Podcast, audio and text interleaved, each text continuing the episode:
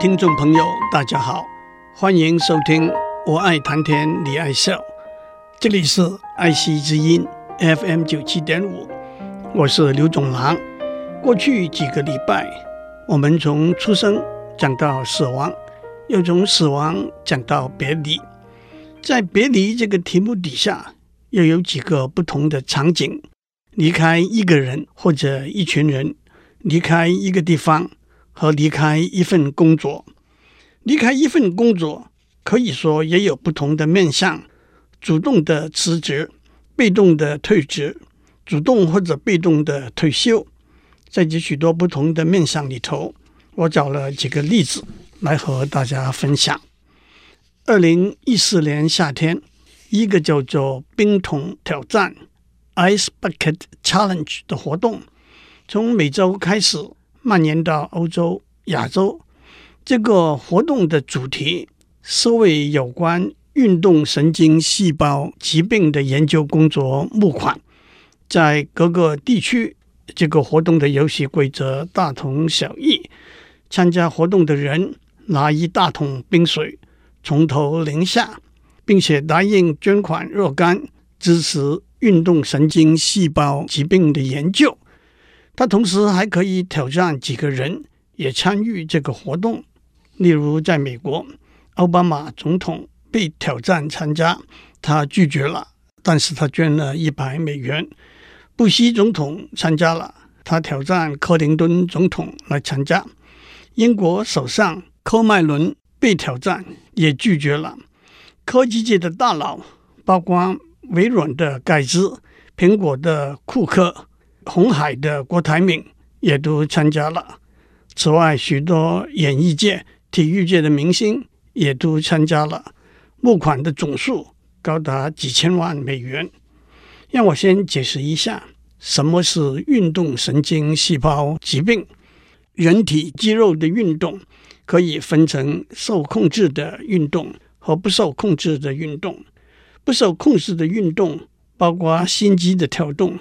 肠胃肌肉的蠕动、呼吸器官肌肉的煽动等，受控制的运动由运动神经细胞送出的讯号控制，例如手脚的动作、弯腰、眨眼睛、脸部肌肉的抽动等。运动神经细胞分布在脑部和脊椎里头，当这些细胞的退化、死亡，引致神经讯号无法被传送到肌肉去。肌肉因此变得软弱萎缩，等到大脑完全失去处理受控制的运动的能力的时候，患者就瘫痪了。得到这种疾病的人，刚开始的时候会有抽筋、肌肉僵硬、手脚无力、语言不清等病征。肌肉萎缩会蔓延到全身，站立、行走、吞咽、呼吸都会受到影响。不过，通常患者的智力、记忆力和五官的感觉是不受到影响的。严格来说，运动神经细胞疾病可以分成几种：有些只影响在脑部的神经细胞，有些只影响在脊椎的神经细胞。大家强讲的最多的是同时影响在脑部和脊椎的神经细胞的肌萎缩侧索硬化病。英文简称为 ALS 病。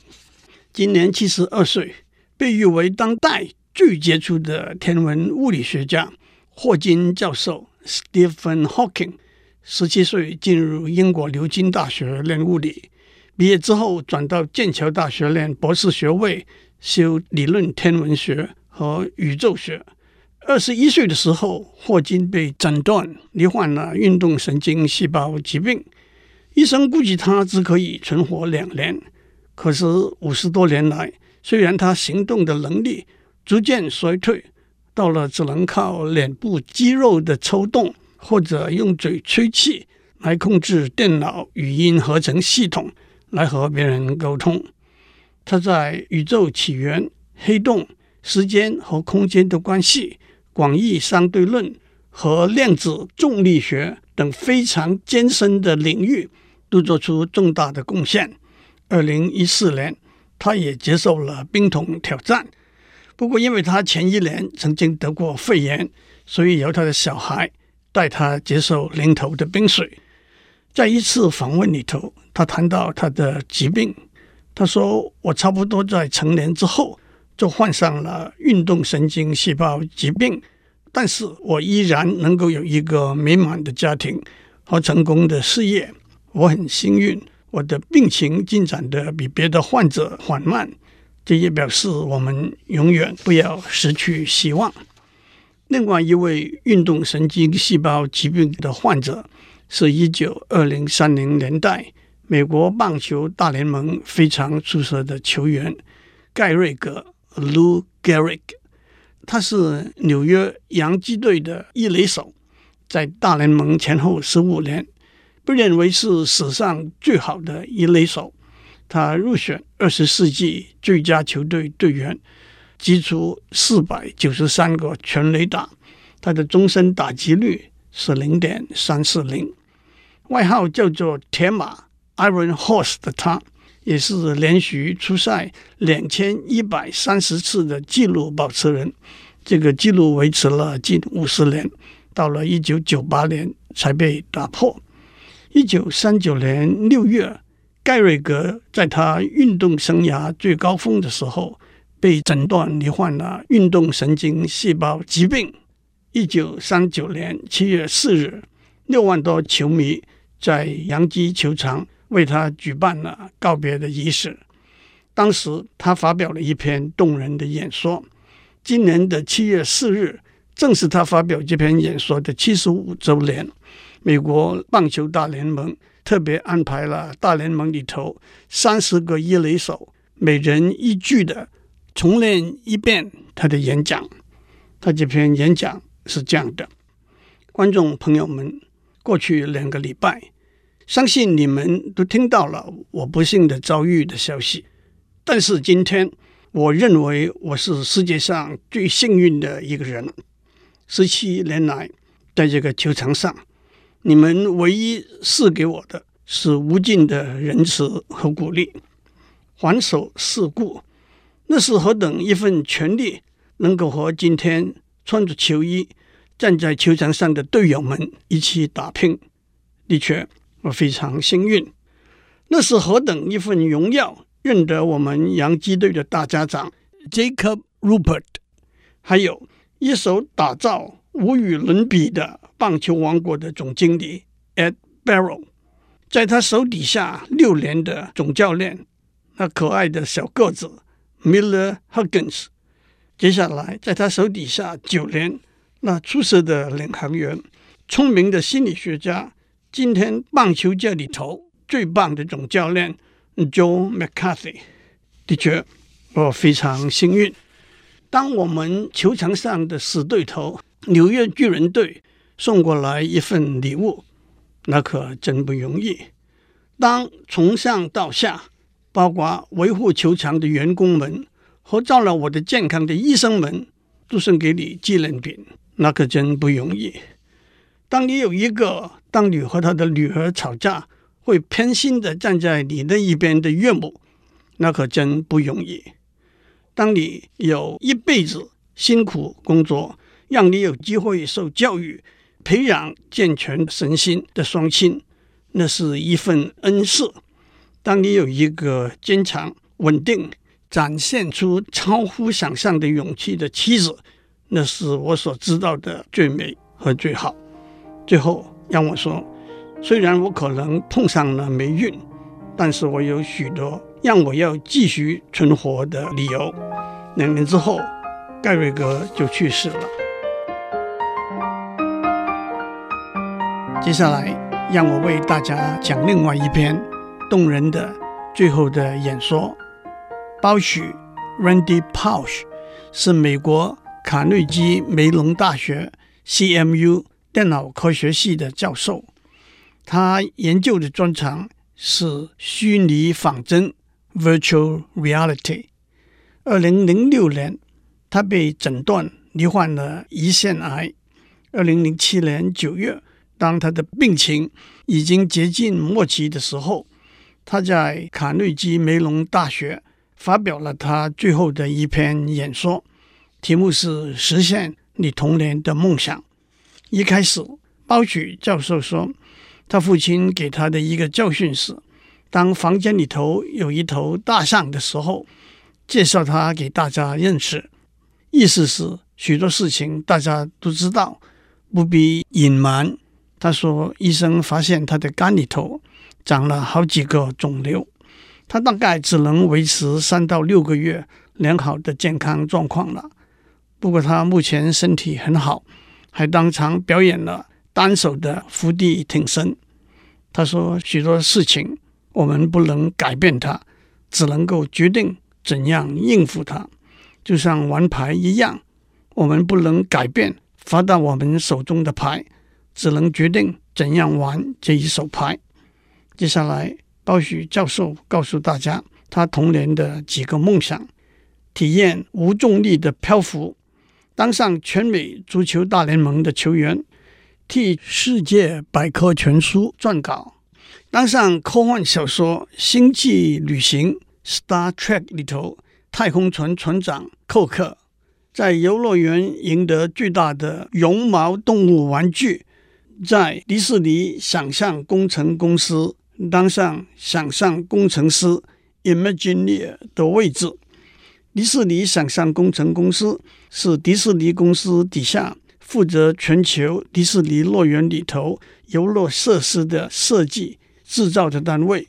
想象工程 （Imagineering） 这个字来自 Imagine 和 Engineering，想象工程师。必须具有想象力和工程基础。接下来，他把这些梦想的实现一一讲出来。当他当上了教授之后，他指导一个学生组成的团队参加美国太空署的一个竞赛。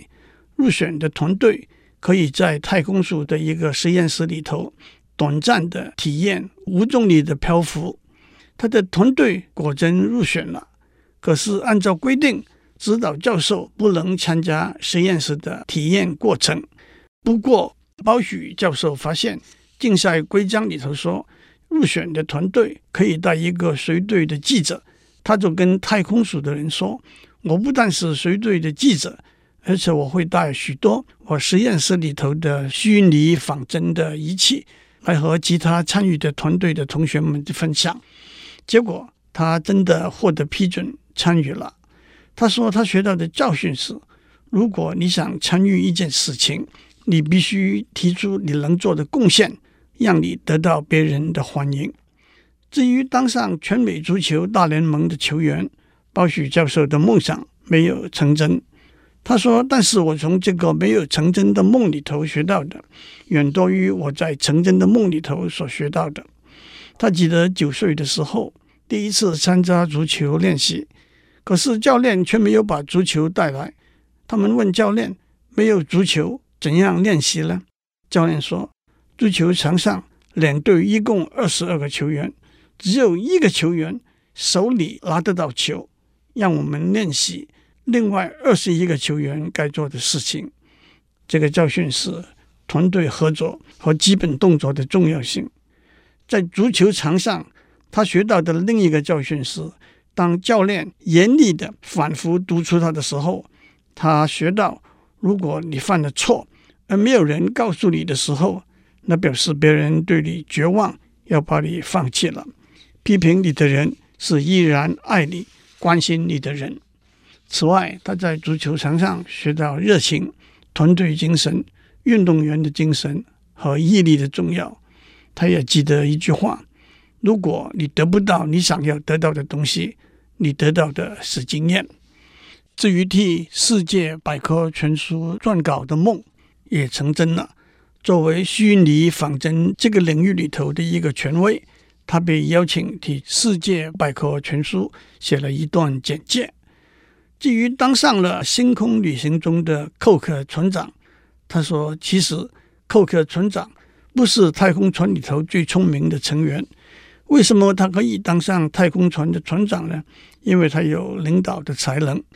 一个好的领导者必须让其他的人有发挥他们的才能的机会，配合调节他们的才能，达到完成任务的目的。至于在游乐园赢得巨大的绒毛动物玩具，他拿出照片为证。不过他又说，这个年头可能有人说这些照片说不定是合成的。至于当上想象工程师，那可真不容易。他在卡内基梅隆大学拿到博士学位之后，把申请工作的信寄到迪士尼想象工程公司，可是没有被录取，那是一个挫折。但是鲍许教授说：“请记得，围墙有它存在的理由。围墙不是要把我们挡在外面，围墙是要给我们一个机会，证明我们的确很想进到里头去。围墙是要阻止那些并不是真心想要进到里头的人。”接下去，鲍许教授描述他怎样从一个年轻的助理教授，在虚拟仿真这个领域里头。建立了很好的名声，也得到许多这个领域的前辈的认同，并且到想象工程公司去度过了一年进修的休假。演讲的第三段，鲍许教授讲到他学到的教训。他说：“我们都有梦想，也有许多梦想的确成真。是什么因素帮助我们实现我们的梦呢？最重要的一个是父母亲、家人、老师、老板。”学生的教导、支持和鼓励，他特别讲到他的父母亲对他的关爱。他在布朗大学念大学的时候的指导教授鼓励他去念博士学位，当一名教授。鲍许教授的另外一个忠告是：你要决定你要做一个自信、乐观，甚至是自视甚高、调皮捣蛋的人，还是要做一个悲观、消沉、忧郁的人。最后，鲍许教授罗列了他学到的教训：忠诚是双向的，你对别人忠诚，别人也才对你忠诚。永远不要放弃。他申请进布朗大学的时候是在备取名单里头的；他申请进卡内基梅隆大学念博士的时候是先被拒绝，后来经由他大学导师的极力推荐才被接受。要诚实，要有热情。犯了错要道歉，建立一个反馈的机制，珍惜善用别人给你的反馈，常存感谢之心，不要埋怨，要加倍努力，有一技之长，这样你成为一个有价值的人，在每个人身上发现他的长处和优点，永远准备好，幸运降临在准备好的人的身上。鲍许教授在二零零八年七月过世了。最后，我们讲到离开一份工作，但是不会或者不想要继续从事同样或者不同的工作，那就是退休。在现在的社会制度里头，退休包括离开政府机关、企业、学校等等的工作地方。至于退休的年龄，有的国家地区。低至五十到五十五，高至六十五到六十八岁。在中国古代，退休就是不做官了，叫做致仕。致仕就是把禄位还给皇帝。中国退休制度起于周朝，到了汉朝正式形成制度。按照《礼记·曲礼》的记载，做官到了七十岁就要辞官告老还乡。在中国诗词文章里头，有很多讲到退休。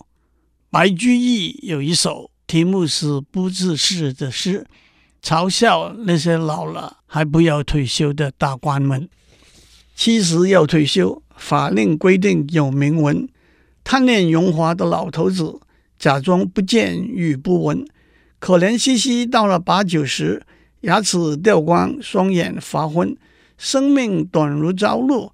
还要在名利场中打滚，生命宛如夕阳，还要替子孙后代费精神，舍不得豪华的办公室，舍不得黑头的公务车，腰酸背痛不自在，弯腰驼背上班来。谁人不爱富和贵？谁人不留恋大老板的青睐？年高就该告老，名成就该身退。年轻的时候指着别人骂。年纪老了不管他，汉朝的苏广和苏寿拿得起来放得下这样模样的典范，今天后继无人了。苏广是西汉汉宣帝时代的名臣，苏寿是他的侄儿，他们两个都是太子的老师，官至太傅和少傅。后来他们年纪大了，就自动提出告老还乡的请求。可是他们告老还乡之后，还开设学馆，教导学生。今天我们就讲到这里，祝您有个平安的一天。我们下周再见。